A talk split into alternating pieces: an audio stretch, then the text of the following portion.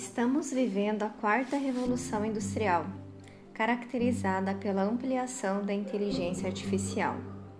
A globalização, hoje tão presente e discutida, promove o intercâmbio dos diversos países, onde o acesso à informação e as necessidades de cada um desencadeia processos de demanda e oferta, impulsionando e modificando as economias.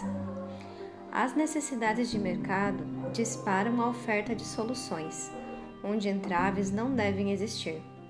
O Estado liberal, portanto, promove a inovação e este é o processo capaz de mover a criatividade de cada indivíduo sem limites.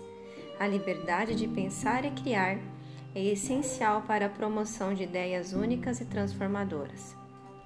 Uma nação nunca deve esquecer que seu potencial não se encontra nos bens materiais, mas nas pessoas que compõem ela. Desta forma, o foco deve ser o incentivo ao seu papel transformador e às suas responsabilidades. O capitalismo hoje, tão presente na realidade mundial, não deve basear-se na relação ganha-perde, onde é benefício de uma classe ou setor em detrimento do outro gerando miséria e baixo crescimento. Isso é um problema, mas deve basear-se no binômio ganha-ganha, onde todos irão se beneficiar tanto no individual como no coletivo.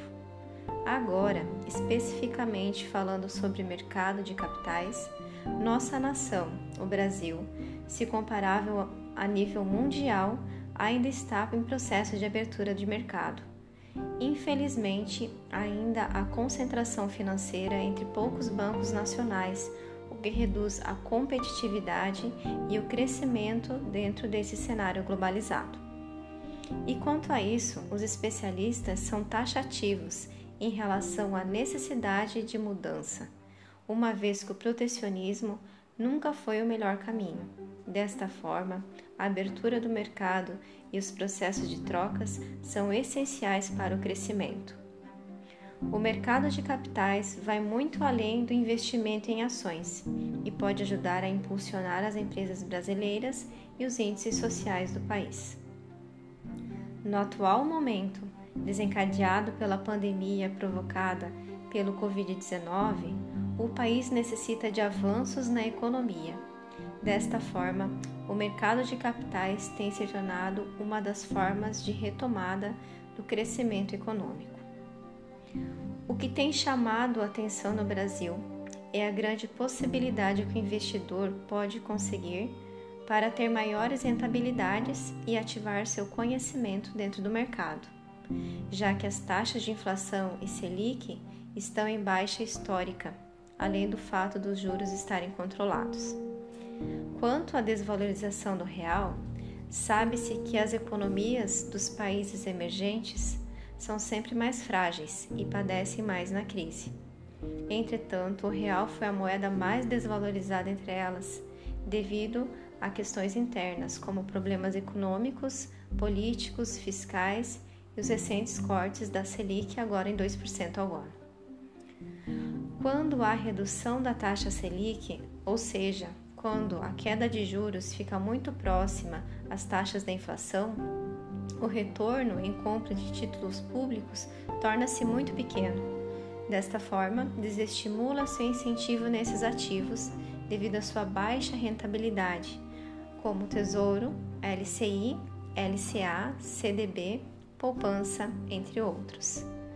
Diante desse cenário, cresce o interesse por aplicações em renda variável, que fica mais atrativa para o investidor em tempos de juros menores, como a compra e venda de ações na bolsa de valores, não só no Brasil, mas no exterior, e o investimento em fundos imobiliários.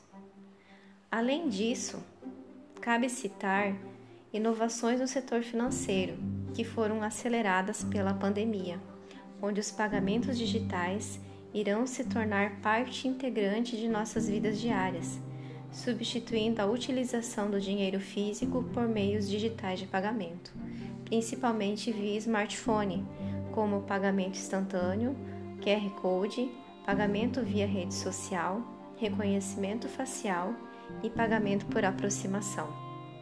o protagonismo do mercado de capitais tem ocupado um espaço cada vez mais relevante na economia brasileira.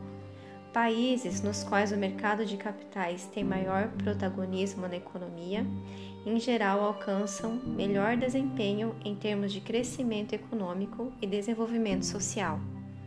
Toda a sociedade é beneficiada à medida que o mercado de capitais cumpre aquelas que são suas quatro principais funções: gestão de riscos, mobilização da poupança, alocação eficiente de recursos e aumento da disciplina corporativa.